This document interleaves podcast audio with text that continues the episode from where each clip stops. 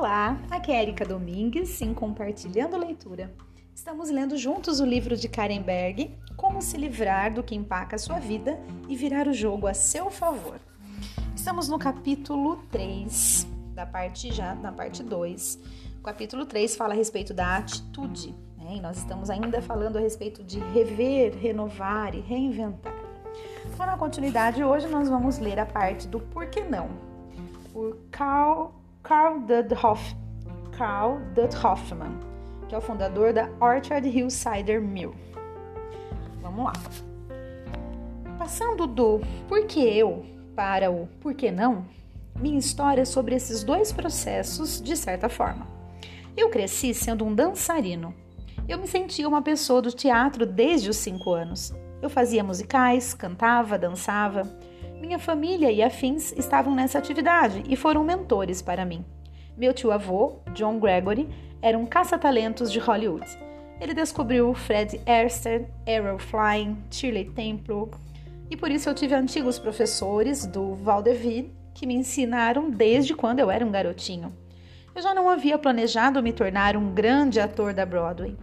Quando cheguei a Nova York com 16 anos, eu já havia planejado me tornar um grande ator da Broadway.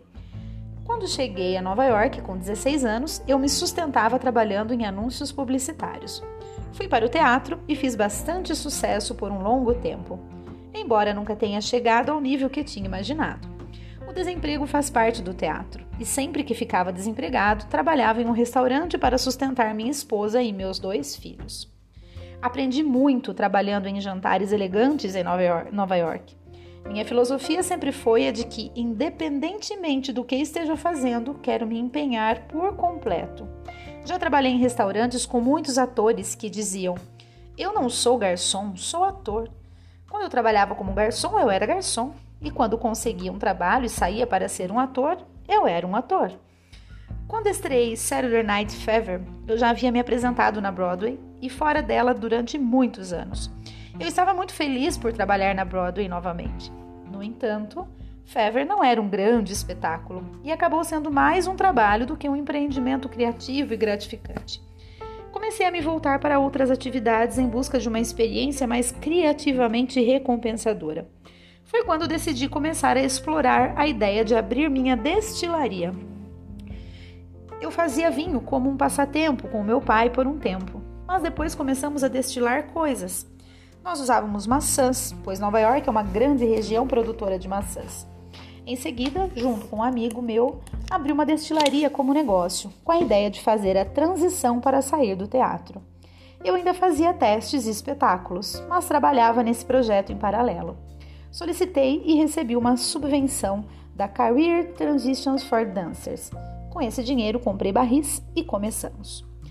Começamos uns, conhecemos uns caras que tinham acabado de obter uma licença do norte do estado para uma destilaria muito pequena e eles nos deixaram usar as instalações.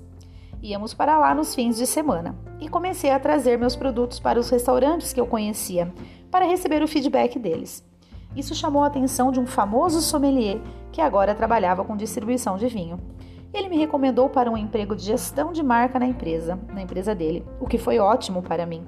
Trabalhei no negócio de distribuição durante anos e atualmente trabalho para Anchor Distilling. Sempre me conduzi pelo princípio de que se estou em um lugar, então devo aproveitar ao máximo o tempo ali, mesmo preferindo estar em outros lugares caso tivesse a oportunidade. Se eu estou dedicando o meu tempo, não quero desperdiçá-lo. Durante todo o tempo em que trabalhei em restaurantes, nunca pensei: o que estou fazendo aqui, servindo mesas? Eu devia estar dançando na Broadway. Não, eu sempre pensei da seguinte maneira: estou trabalhando em um restaurante com um chefe e um sommelier mundialmente, mundialmente famosos. Ou esse ambiente é ótimo, cheio de pessoas criativas. Ou quero aprender tudo sobre comida, vinho e bebidas em geral, pois meu tempo é valioso demais para ser desperdiçado. Se vou ficar aqui, então aproveitarei o máximo que puder. Curiosamente, esse tempo acabou sendo bem gasto e levou a oportunidades nas quais eu nunca havia pensado. Sensacional, né, pessoal? Como a gente tem que tomar isso realmente pra gente, né? É, muita gente tá fazendo algo que não é totalmente do seu agrado, pelo menos não naquele momento, né? Ou por falta de oportunidade, ou por ser naquele momento a única coisa que sabe de repente fazer, ou mesmo que não goste, enfim. Mas se a gente conseguir olhar para aquilo que a gente faz e valorizar aquilo que a gente faz, valorizar o tempo que a gente gasta fazendo aquilo, eu tenho certeza que a gente vai ter momentos mais agradáveis e que daí a gente vai conseguir gerar oportunidade. Porque muita gente fala, ah, a gente tem que gerar oportunidade nos problemas. Mas se a gente enxergar os problemas só como problemas, não vamos conseguir achar encontrar oportunidade alguma, né? Então, se trabalhar numa coisa que não é tão legal para você for um problema, tente fazer com que esse problema possa se transformar numa oportunidade, mas olhe para ele de maneira diferente, né? É o que eu, eu acredito. Então vamos continuar aqui na leitura. Uma perspectiva positiva. As pessoas que pensam de forma negativa vivem de forma negativa. As pessoas que pensam de forma positiva vivem de forma positiva. Uma das leis fundamentais do universo é que tudo está em equilíbrio. Para cada revés, há uma vantagem. Para cada tristeza, uma alegria. O que determina a forma como você vive é o que você escolhe para ver e focar.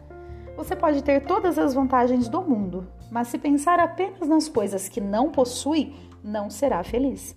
Você pode não ter nada e se sentir completamente realizado e pleno. Dependendo da forma como você enxerga o mundo, tudo isso pode parecer um pensamento iluminado ou um disparate. Como soa para você? Essa não é uma pergunta retórica. Você reserva um tempo para usar o banheiro. Você reserva um tempo para escovar os dentes. Pense nessa tarefa como parte de sua rotina, algo que você deve fazer todos os dias.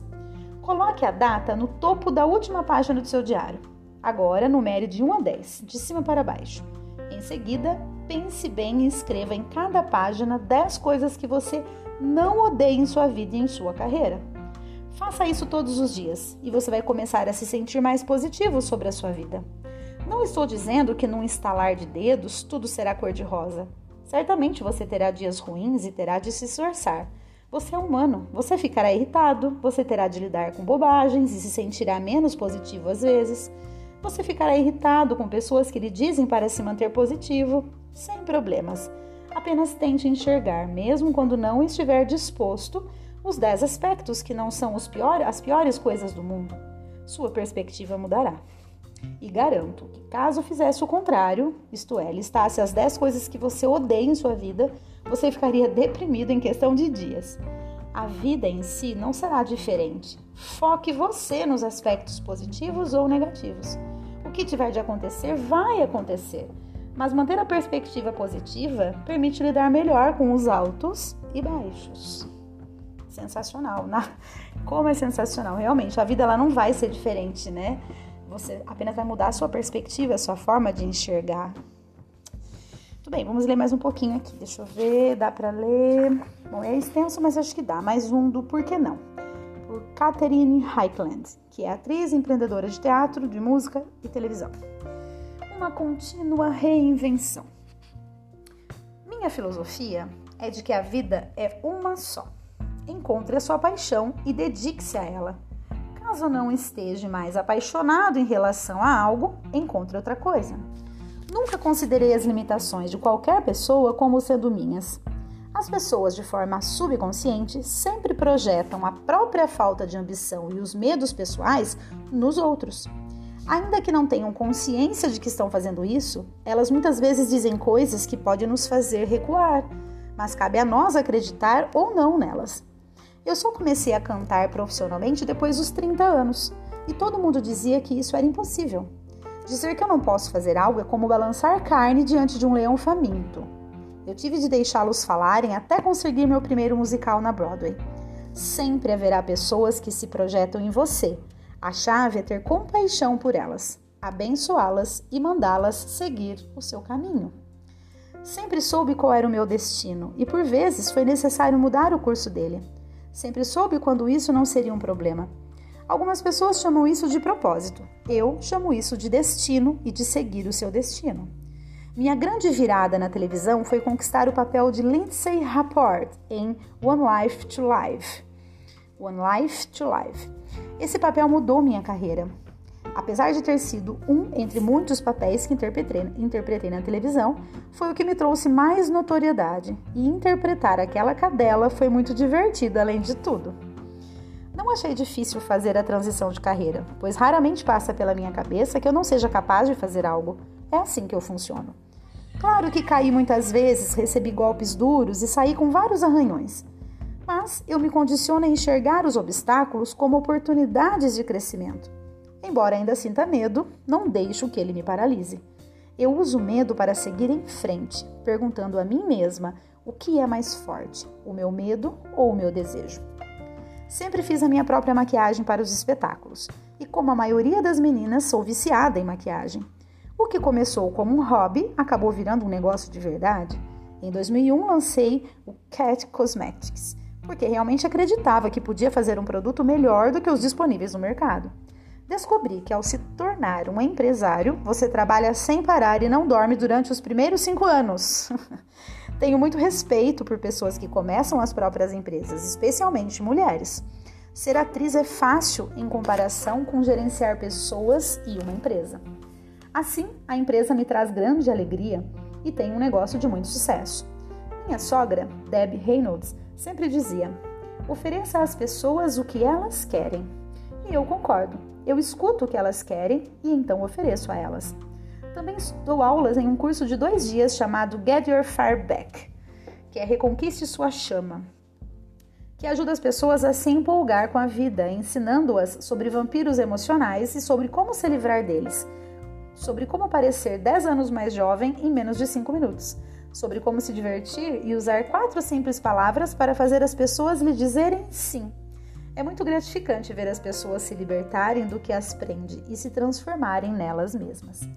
Tenho também ensino hipnose de palco para ajudar as pessoas a se libertar do medo do palco e ganhar confiança agindo.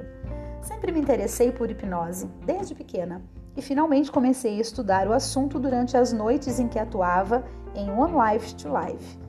Na época, estava escrevendo o meu livro The 30 Day Heartbreak Cure, que é a cura da mágoa em 30 dias, e queria ter uma formação teórica para respaldar o meu material.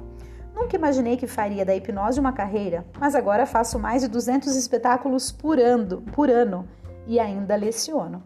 Se estiver fazendo algo que detesta, você não terá tempo, energia ou impulso para fazer o que ama ou para planejar sair de onde está atualmente. Esse é meu critério.